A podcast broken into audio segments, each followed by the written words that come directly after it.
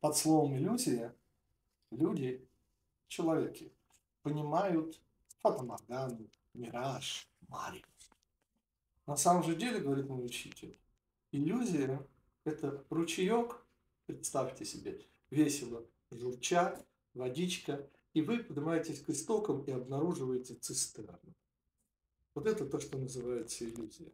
Потому что то, что не связано с источником, с большой буквы, и не имеет, следовательно, продолжения, ограничено, а значит, не имеет никакого смысла. Простите.